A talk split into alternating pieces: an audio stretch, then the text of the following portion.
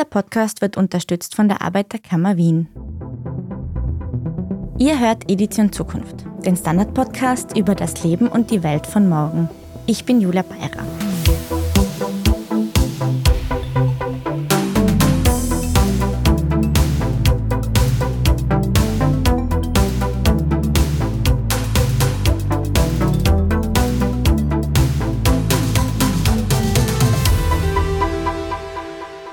Kann ein Haus die Temperatur das ganze Jahr über halten, wenn es keine Heizung, keine Klimaanlage und keine Lüftung gibt? Diese Frage hat sich auch Architekt Dietmar Eberle gestellt.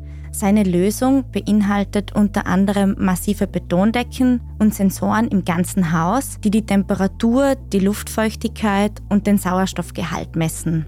Mittlerweile steht sein Bürogebäude seit über zehn Jahren im Vorarlberger Lustenau und im Sommer wird es nicht wärmer als 26 Grad, im Winter nicht kälter als 22 Grad. Wie das genau funktioniert, inwiefern seine Mitarbeiterinnen und Mitarbeiter auch als Heizkörper funktionieren und wie wir in Zukunft bauen werden, darüber sprechen wir heute mit Dietmar Eberle. Herzlich willkommen. Guten Morgen an alle. Herr Eberle, vor zehn Jahren sind Ihre MitarbeiterInnen in Lustenau in Vorarlberg in ein Bürogebäude eingezogen, das keine Heizung, keine Klimaanlage und keine Lüftung installiert hat. Trotzdem haben sie ihnen darin Temperaturen zwischen 22 und 26 Grad versprochen und zwar das ganze Jahr über. Bevor wir jetzt darüber sprechen, wie das in diesem Gebäude funktionieren soll, wüsste ich gern, waren Ihre MitarbeiterInnen skeptisch oder haben die Ihnen vertraut, dass das funktionieren wird? Dazu zwei Ergänzungen. Erstens, es waren nicht nur Mitarbeiterinnen oder Mitarbeiter, weil die Hälfte des Hauses wurde vermietet an andere Firmen, die das nutzen. Zweitens, die Skepsis war allgegenwärtig und keiner hat das geglaubt. Aber wir waren, keiner ist vielleicht falsch, aber die, die nicht involviert waren in die Entwicklung von dem, haben das nicht geglaubt und hatten allerlei Befürchtungen und Ängste und waren sich sehr unsicher. Mittlerweile ist das jetzt über zehn Jahre alt und diejenigen, die das mit mir entwickelt haben, also speziell Professor Lars Junghans und später dann Herr Wiederin für die Software, ja, wir können uns selber etwas selbstgefällig auf die Schulter klopfen und sagen, wir haben das eingehalten, was wir versprochen haben. Mhm. In dem Zusammenhang ist es so, dass es da nicht um Glauben oder Nichtglauben geht, sondern das ganze Gebäude wird vermessen in einem Abstand von einer Minute 30 in jedem Raum, so dass wir wirklich über das Gesamtgebäude sagen können, dass das auch eingetroffen ist. Mhm. Also jetzt sprechen wir mal, bevor wir zu den Ergebnissen kommen, darüber, wie das funktioniert. Also das Haus hat eben, wie gesagt, keine Heizung, keine Klimaanlage. Wie schaffen Sie es, dass das ganze Jahr über Temperaturen zwischen 22 und 26 Grad herrschen? Im Wesentlichen verwenden wir die Energiemengen, die sich innerhalb und außerhalb des Gebäudes befinden, innerhalb durch die Menschen, die da drinnen sind und außerhalb durch die Temperaturen, die da in der Umgebung verhalten. Und das Geheimnis besteht darin, dass wir mit Sensoren messen wir in jedem Raum drei Kriterien. Die Temperatur, den CO2-Wert und die Feuchtigkeit. Und aufgrund dieser Messdaten in Verbindung mit den äußeren Messdaten entscheidet das Haus, wie es reagiert. Das Haus reagiert auf die Art der Benutzer. Und Sie wissen, dass jeder Benutzer hinterlässt in einem Haus drei wesentliche Spuren. Erstens, er erhöht die CO2, weil wir Menschen machen das Gegenteil von Pflanzen. Wir atmen Sauerstoff ein und atmen CO2 aus. Das heißt, wenn Sie in Räumen hohe CO2-Werte haben, wissen Sie, dass sie auch von Menschen genutzt werden. Aber wenn Menschen Räume benutzen, bringen Sie noch etwas anderes mit. Das ist die zweite Spur, nämlich Temperatur. Jeder von uns ist ein Heizkörper, ungefähr mit einer Kapazität von 80 bis 100 Watt. Und das dritte, ist, dass jeder Mensch für uns transpariert. Das heißt, wir produzieren auch Feuchtigkeit. Das ist meistens sehr positiv, weil wir in vielen klimatisierten Gebäuden viel zu niedrige Feuchtigkeitswerte haben, was die Mitarbeiter spüren.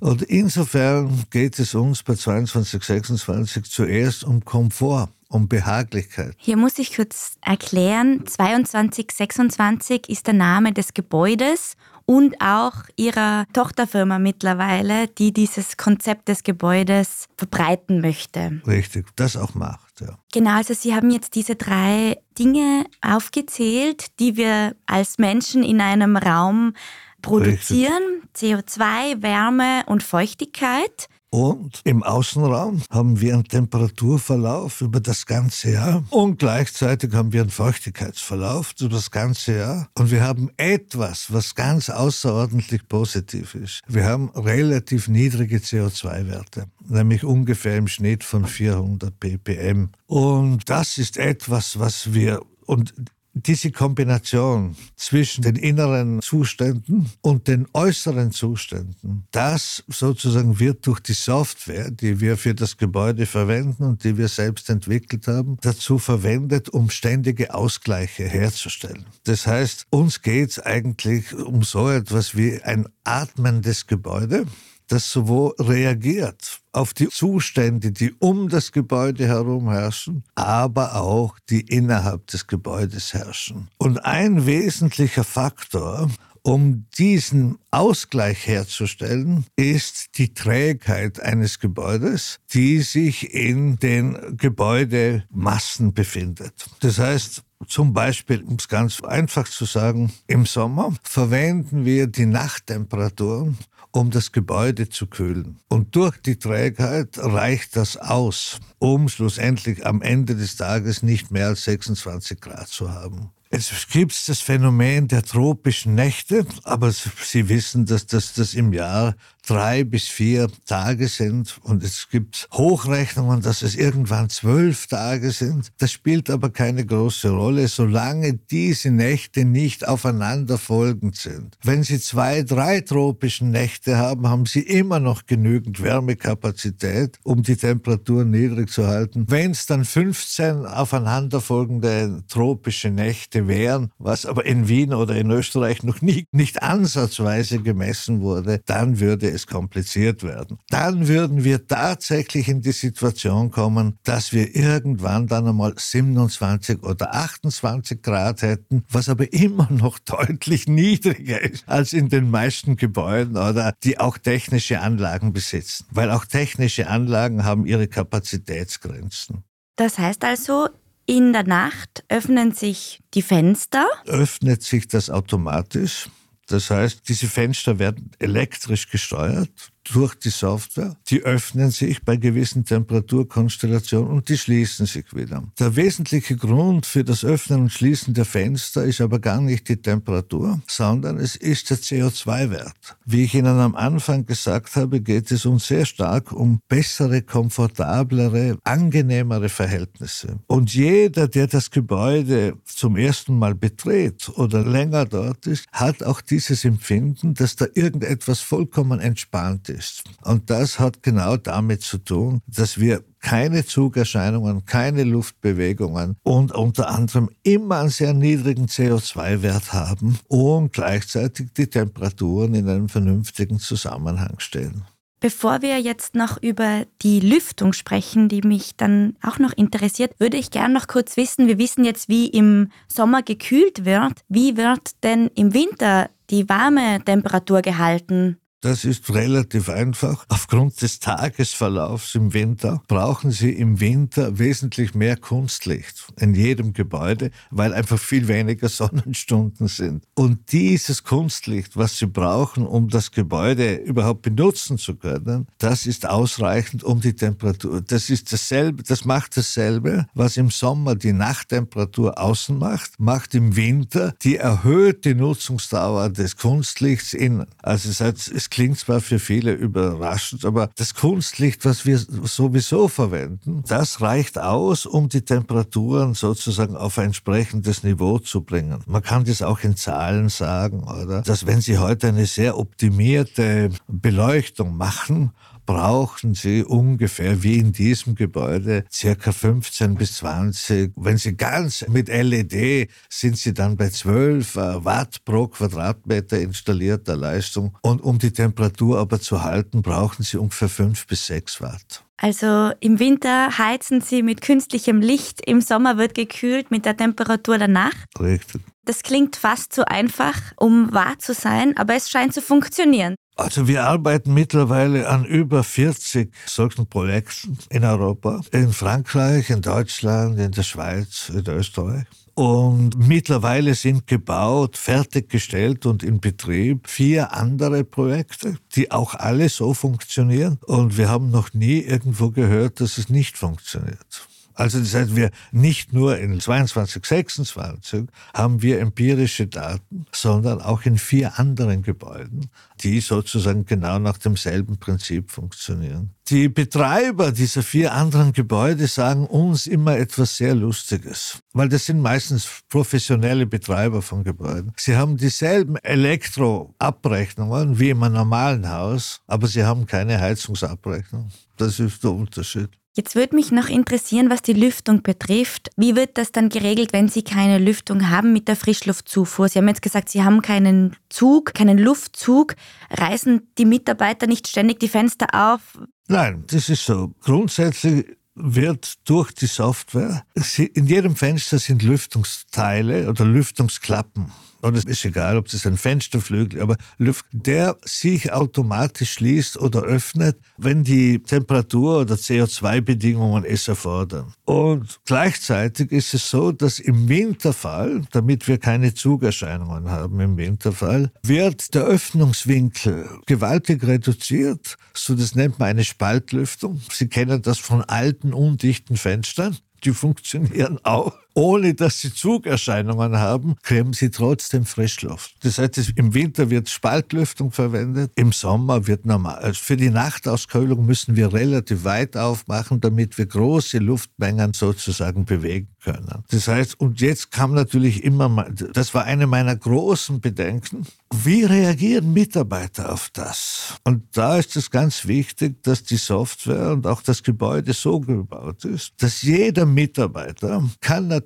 alle Fenster öffnen oder schließen, wie er will. Das spielt überhaupt keine Rolle. Das Einzige, was die Software macht, nach 15 Minuten, wenn der Mitarbeiter einen Zustand hergestellt hat, der nicht so sinnvoll ist, macht das Gebäude, schließt das wieder oder öffnet es. Je nachdem. Ich habe am Anfang vor dem überhaupt wahnsinnig viel Angst gehabt und deswegen ist mir ganz wichtig diese individuelle Steuerung der Öffnungen und heute bin ich draufgekommen, dass das der beliebteste Funktion des Gebäudes ist, weil die Mitarbeiter haben eingefüllt. Sie können etwas tun und müssen sich um nichts mehr kümmern nachher. Also das heißt, das ist was sehr angenehmes, weil man kann irgendwas machen, aber man hat kein Problem mit den Konsequenzen etc. Und die sind immer Abstand, wo eigentlich von der Akzeptanz her vollkommen in Ordnung ist. Ja. Speziell, wenn Sie sich, Sie kennen das in jedem Gebäude, wenn Sie am Abend erwarten, dass, dass Leute Fenster schließen oder öffnen oder Heizungen ein oder ausschalten oder, oder das funktioniert alles nicht so. Und deswegen spielt diese Möglichkeit, also dieses System, das einfach zwar die, dem individuellen Menschen die Möglichkeit, seine Bedingungen sehr genau zu steuern, aber sich anschließend auch wieder sozusagen nicht mehr darum kümmern zu müssen, das ist eine ganz wesentliche Qualität. Um die Temperatur zu halten, braucht ja auch eine massive Baustruktur. Das ist aus Ziegeln gebaut, dieses Bürogebäude, glaube ich, oder? Richtig. Aber ich darf sie jetzt so als die sehr starke Ziegelaußenwand ist für das Halten der Temperatur vollkommen unbedeutend. Aha. Im Wesentlichen ist eine Frage, wie viel Masse haben Sie im Gebäude? Und ich weiß nicht, ob Sie es wissen, jede Betonwand, die da in Wien gebaut wird, ist schwerer als diese Ziegelwand, hätte mehr Masse. Aber was viel entscheidender ist, ist, dass immer in dem Gebäude, genau oder in anderen ähnlich, ungefähr 70 bis 75 Prozent der Massen sind in den Decken. Und das ist der wesentliche Temperaturausgleich. Ungefähr 12 Prozent der Masse ist in den innenliegenden Wänden und nur ungefähr 12 Prozent in der Masse ist in den äußeren Ziegelwänden. Weil diese äußeren Ziegelwände müssen, die ich sehr schätze, müssen ja eine sehr niedrige Dichte haben, damit sie einen sehr hohen Wärmeschutz haben. Das heißt, je leichter ein Material wird, tendenziell, umso einen höheren Wärmeschutz kann es bieten. Und den Wärmeschutz kann man nicht außer Acht lassen. Das heißt, in den dicken Wänden außen, was man vermeint, immer, man, wenn man vom Hinschauen meint man, dass das, das ist ganz wenig Masse. Es sind nur 12 Prozent der Massen des Hauses. In den Betondecken, da ist der Großteil der Massen. Und deswegen ist es zum Beispiel, wäre es wichtig, dass wenn man abgehängte Decken macht, die man aber natürlich in dem Gebäude nicht braucht, weil man ja keine Leitungen, keine Lüfte, keine Kanäle, gar nichts zu verstecken hat, dass man abgehängte Deckensysteme verwendet, die entsprechend luftdurchlässig sind, so dass die thermische Aktivität der Decke dort ist die Hauptmasse, dass die sozusagen dem Raum zugutekommt. Zum Beispiel in dem Gebäude sehen Sie es, da sind geschlossene, abgehängte Decken. Das führt ungefähr dazu, dass der Wärmebedarf und der Kühlbedarf in dem Haus sich ungefähr um 12 bis 15 Prozent erhöht. Nur durch diese eine falsche Entscheidung. Interessant. Also da ergibt sich gleich meine nächste Frage. Wie viel Energie verbraucht denn der Bau 2026 im Vergleich zu einem herkömmlichen Gebäude?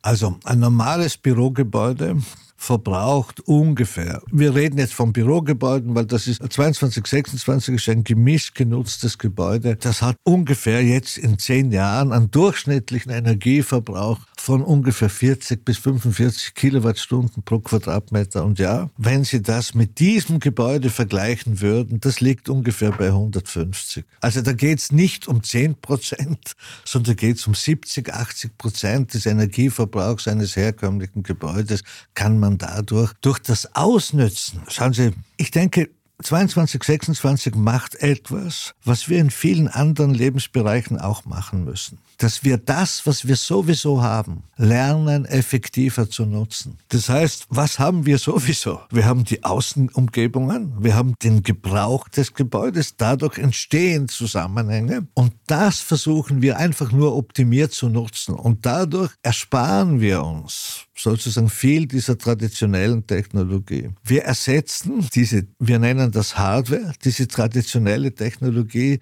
durch mehr Software. Das heißt, es ist ein Prozess, den wir in vielen anderen Industrien auch haben, dass wir eigentlich Hardware- und materialintensive Bedingungen ersetzen durch mehr Know-how, mehr Wissen, mehr Software. Und darum glauben wir auch, dass das sehr zukunftsfähig ist. Es hat große Konsequenzen, auch beim Materialverbrauch. Und vor allen Dingen, was es am meisten Konsequenzen hat, ist bei den Lebenszykluskosten. Weil natürlich alles das, was sie normalerweise, was die Lebenszykluskosten sehr teuer macht, nämlich die Lebensdauern von gewissen Installationen, Techniken etc., die wir machen, wenn sie das nicht mehr haben, wenn sie die nicht mehr ersetzen müssen, dann sind die Lebenszykluskosten wesentlich niedriger in diesen Gebäuden. Und wissen Sie, wir selber waren vor zehn Jahren keine Spezialisten für Lebenszykluskosten. Aber es gibt mittlerweile eine deutsche DIN-Norm für Lebenszykluskosten und die verwendet 2226 immer als das beste Beispiel von dem, was sie kennen, gegenüber hochambitionierten ökologischen anderen Gebäuden.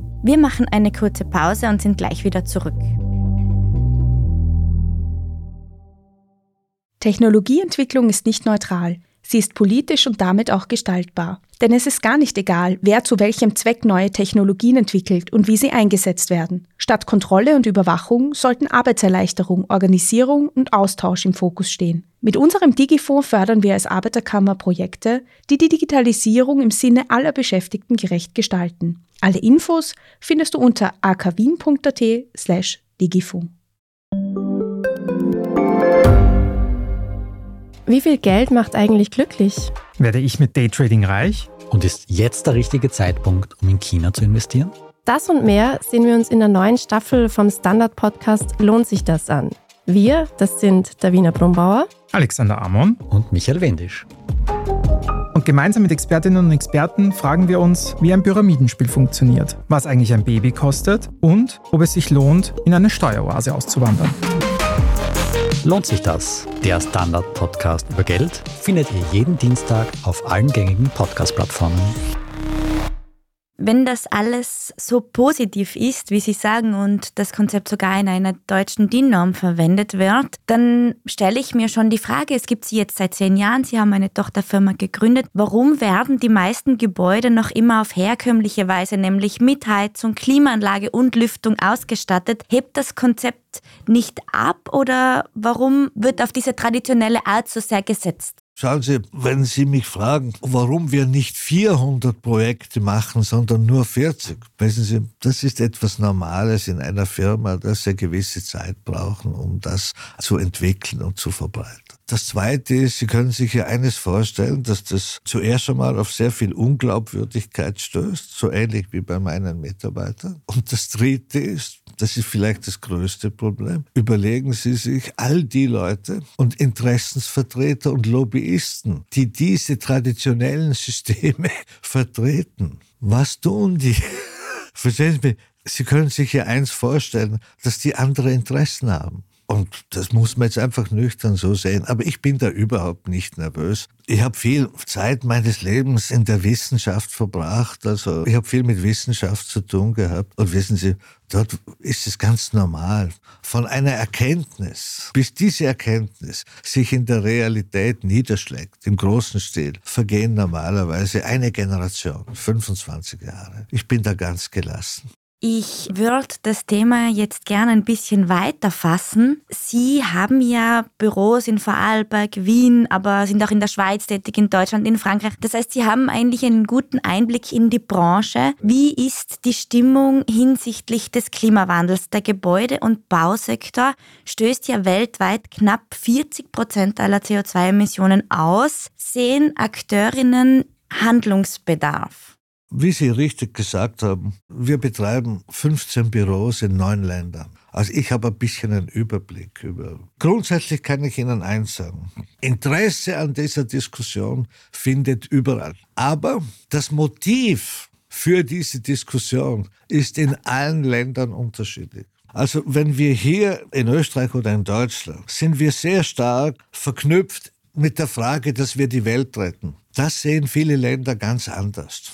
Aber die sind zum Beispiel in China, die sind wahnsinnig interessiert an der Verbesserung ihrer Umweltqualität. Und das sozusagen ist ein paralleles Ziel, was sich auch positiv auswirkt auf CO2-Emissionen, Feinstaubemissionen, NOx. In Frankreich ist es so, und das finde ich etwas sehr Wichtiges, in Frankreich sind die Leute viel pragmatischer als bei uns. Zum Beispiel, die sind interessiert daran, wenn sie sowas machen, an Kosten, an Investitionskosten. Die sind, wenn sie Holzbau machen, der viel mehr in Frankreich gemacht wird als in Österreich oder in Deutschland, sind die interessiert an der Reduktion der Bauzeit, an der Reduktion der Staubbelastung, an der Verringerung der Transportkapazitäten in der Stadt. Also lauter ganz pragmatische Gründe, die wir hier überhaupt nicht verwenden, weil wir ja immer nur die Welt retten wollen. Oder? Also zum Beispiel, wenn Sie das in der Schweiz machen. In der Schweiz gibt es ein klares Ziel der Werterhaltung, der langfristigen Wertsicherung. Und da spielen die Lebenszyklus eine ganz große Rolle. Also ich wollte Ihnen nur eins sagen, zu dieser Idee des Klimawandels kann man sehr unterschiedliche Zugänge haben in unterschiedlichen Ländern. Allerdings dürfen wir, und das, was wir manchmal ein bisschen falsch machen, oder ich denke, dass unser Zugang hier in Deutschland und in Mitteleuropa, das ist schon etwas messianisch, was dann auch zu vielen Phänomenen führt, die wirklich schwierig sind. Und ich bin eigentlich relativ froh, dass viele Länder durchaus Interesse an Zugang haben, aber aus viel pragmatischeren Gründen, um etwas viel Besseres zu machen für die Zukunft. Und das ist sehr überraschend zu beobachten. Wie müssen Häuser denn aus Ihrer Sicht gebaut werden, um zukunfts- und klimafit zu sein? Was ist da Ihre Vision? Wissen Sie, eine Sache ist klar. Klimafit alleine reicht nicht. Das ist keine Lösung für die Zukunft. Häuser müssen von Menschen geschätzt, geliebt werden. Und Häuser müssen von Menschen als Teil der Öffentlichkeit verstanden werden. Und insofern, schauen Sie, im 20. Jahrhundert haben wir in der Architektur uns immer die Frage gestellt, was ist der Nutzen, also was ist der Gebrauch eines Hauses? Das Programm, die Funktion. Wir haben leider viele schlechte Häuser damit gebaut, wie wir heute in der Umgebung sind. Und wenn wir uns jetzt die Frage nach der Zukunft für Architektur stellen, ist die Klimaneutralität und Klimaverbesserung ein Aspekt. Aber wenn man auf den als sich reduziert, entsteht genau das Gleiche, wie wenn wir uns auf das Programm beziehen, dass wir am Ende sehr schlechte Gebäude machen, die niemanden langfristig interessieren. Das heißt, ich denke, dass im 21. Jahrhundert die entscheidende Frage sein wird, was ist der Beitrag eines Gebäudes zur Öffentlichkeit? Das heißt, was schafft ein Gebäude zur Verbesserung der Atmosphäre? Was schafft ein Gebäude für öffentliche Räume? Was schafft ein Gebäude für private Räume? Also am Ende geht's um zutiefst uralte architektonische Fragen. Aber ich glaube, es gibt eines, was man klar verstehen muss. Die Zukunft liegt darin, in der Frage des Verhältnisses des Einzelgebäudes zur Öffentlichkeit. Dass es dabei noch klimaneutral sein muss und so weiter, das ist selbstverständlich macht mir aber nicht so viel Sorgen. Nur warne ich davor, sich auf dieses Ziel zu reduzieren. Und ich denke, dass das andere Ziel des Beitrags zur Öffentlichkeit ein viel wichtigeres Ziel ist bedeutet das auch im Umkehrschluss, dass wenn ein Gebäude keinen oder einen, nach welchen Maßstäben auch immer, zu geringen Beitrag an die Öffentlichkeit leistet, dass es dann nicht gebaut werden soll? Bin ich der Meinung, ganz klar. Okay, ich würde gerne noch kurz über Materialien und Baustoffe sprechen. Was glauben Sie, was wir da in Zukunft verwenden müssen? Beton hat ja auch eine sehr schlechte Klimabilanz, aber ja. alle Wälder für Holzhäuser abholzen wird auch nicht die Lösung Nein, sein. Im Gegenteil, im Wie sehen Sie das? Ich möchte Ihnen ganz klar sagen, wenn Sie im Moment einen aktiven Beitrag zur Erderwärmung leisten wollen, bauen Sie ein Holzhaus. Weil mit dem Holz, schauen Sie, von all dem CO2-Ausstoß, den wir haben, haben wir ja nur 50 Prozent ungefähr gehen in die Atmosphäre. 30 Prozent absorbiert das Meer und ungefähr 20 Prozent absorbieren die Wälder. Das heißt, wenn wir durch Holzhäuser die Dimension der Absorption reduzieren, bitte, entweicht mehr CO2 in die Atmosphäre. Also wenn Sie viele Holzhäuser bauen, die übrigens aufgrund der heutigen Technologien alle Sondermüll sind, weil Sie wissen, dass jedes Leimholz ist ein, laut unseren jetzigen gesetzlichen Grundlagen als Sondermüll zu behandeln. Und ich kann es Ihnen noch anders sagen. Wir haben in Vorarlberg im Moment den Fall, dass ein relativ gutes aus welchen Gründen auch immer, Holzgebäude, aus der, das eigentlich ein sehr früher, sehr schöner Holzbau war, abgebrochen werden musste. Die Entsorgung eines Holzhauses kostet ungefähr so viel mal, viermal so viel wie die Entsorgung eines Betonhauses. Weil Beton etc. können Sie, ich will nicht Beton verteidigen, überhaupt nicht, können Sie relativ leicht rezyklieren also leicht wiederverwenden. Holz ist Sondermüll. Also Leimholz ist Sondermüll, weil man bis heute nicht weiß, wie man es wirklich entsorgen soll oder man es nicht kann per Gesetz. Oder ich glaube, das Gesetz ist richtig. Oder? Also welche Materialien?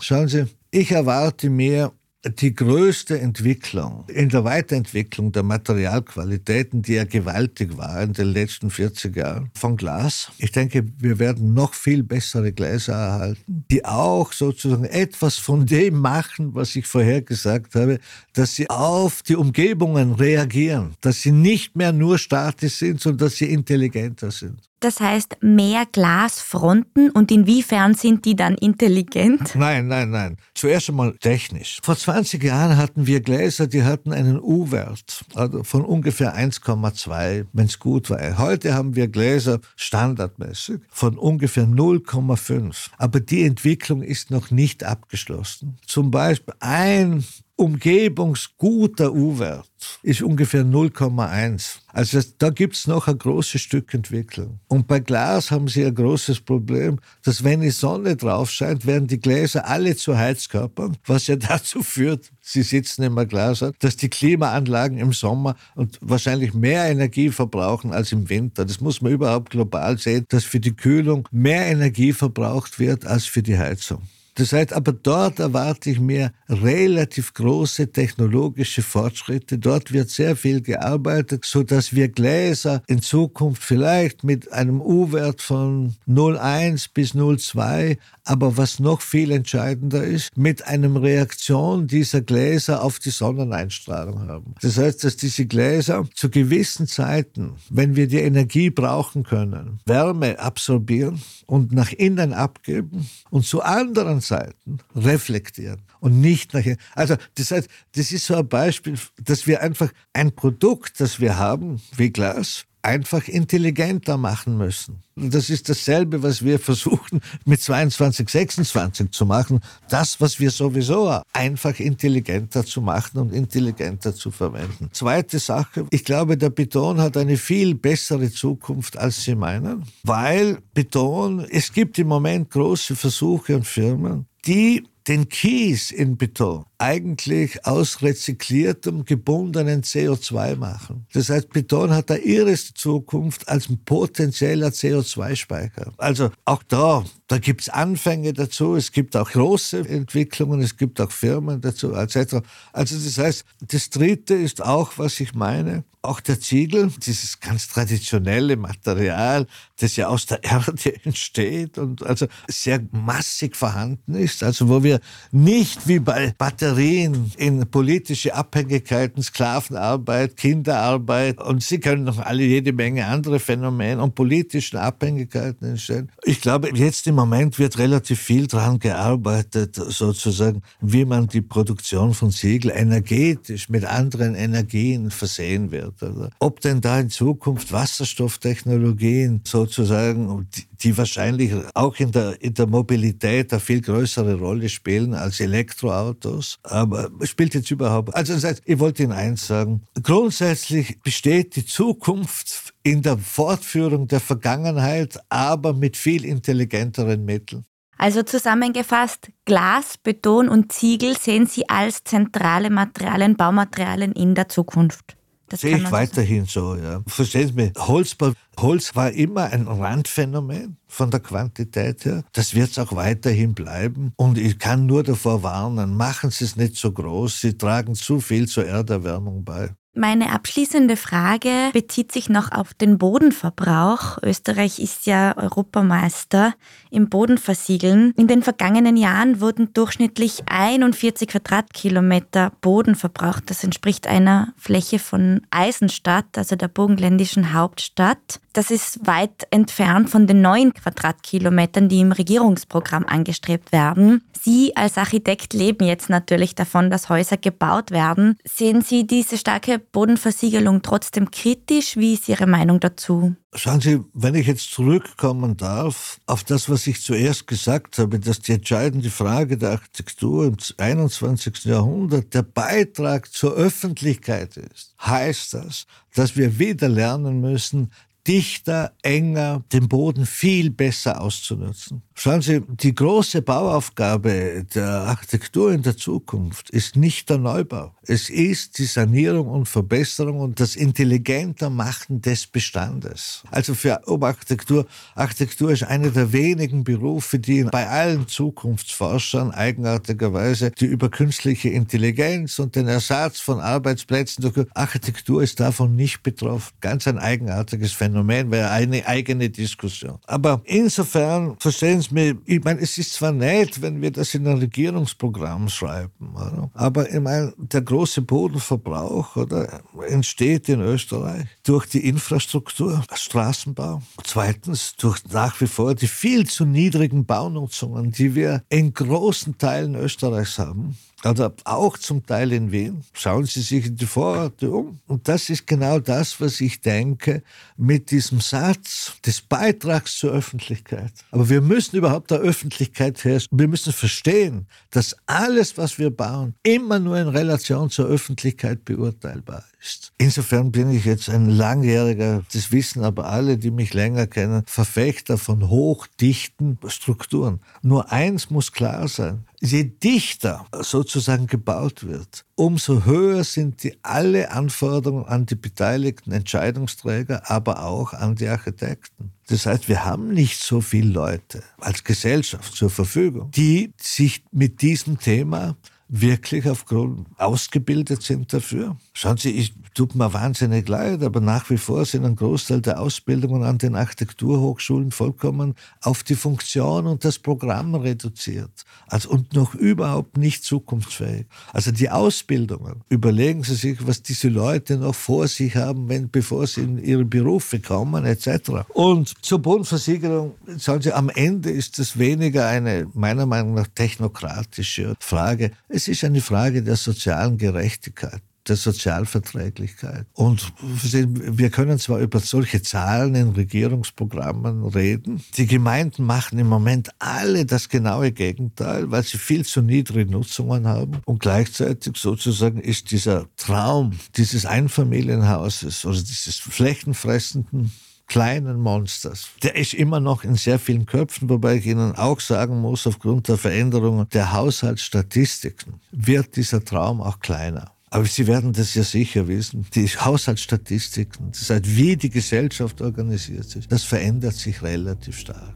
Alles klar. Vielen Dank, Herr Eberle, für das ausführliche Gespräch. Ich danke Ihnen für den Besuch. Gern geschehen. Schöne Grüße. Damit auch ein herzliches Dankeschön an euch, liebe Hörerinnen und Hörer. Was denkt ihr? Wie werden wir in Zukunft bauen? Schreibt uns euren Kommentar auf der standard.at slash Zukunft. Dort findet ihr auch viele weitere Artikel rund um das Leben und die Welt von morgen. Wenn euch der Podcast gefällt, dann lasst uns doch eine Bewertung da. Unterstützen könnt ihr uns, wenn ihr für den Standard zahlt, zum Beispiel mit einem Abo. Alles weitere dazu auf abo.derstandard.at. Die nächste Folge Edition Zukunft erscheint wie immer in zwei Wochen.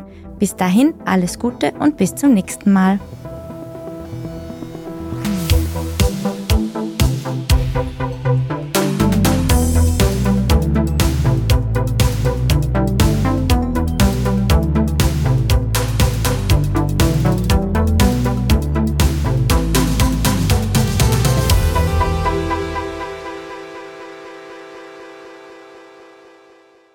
Wir als Arbeiterkammer fördern Digitalisierungsprojekte, damit alle etwas von den Vorteilen der Digitalisierung haben und niemand zurückgelassen wird. Mit dem DigiWinner und dem Bildungsgutschein mit DigiBonus fördert die Arbeiterkammer deine Fortbildung im Bereich Digitalisierung. Hol dir jetzt deine Förderung und sei ganz vorne mit dabei bei der Gestaltung des digitalen Wandels.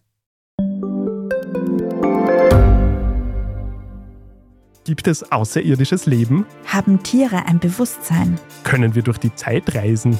Es gibt so viele große Fragen, die uns Menschen seit Jahrtausenden beschäftigen. Aber erst jetzt kann die Wissenschaft Antworten darauf liefern. Oder neue Rätsel entdecken. Ich bin Tanja Traxler. Und ich bin David Rennert. Im Standard-Podcast Rätsel der Wissenschaft gehen wir großen Fragen der Menschheit auf die Spur. Wir fragen Wissenschaftlerinnen, was in schwarzen Löchern passiert. Wo die Aliens bleiben. Und die Fusionskraftwerke. Und wo die Mathematik an ihre Grenzen stößt. Rätsel der Wissenschaft. Jeden Mittwoch eine neue Folge. Überall, wo es Podcasts gibt.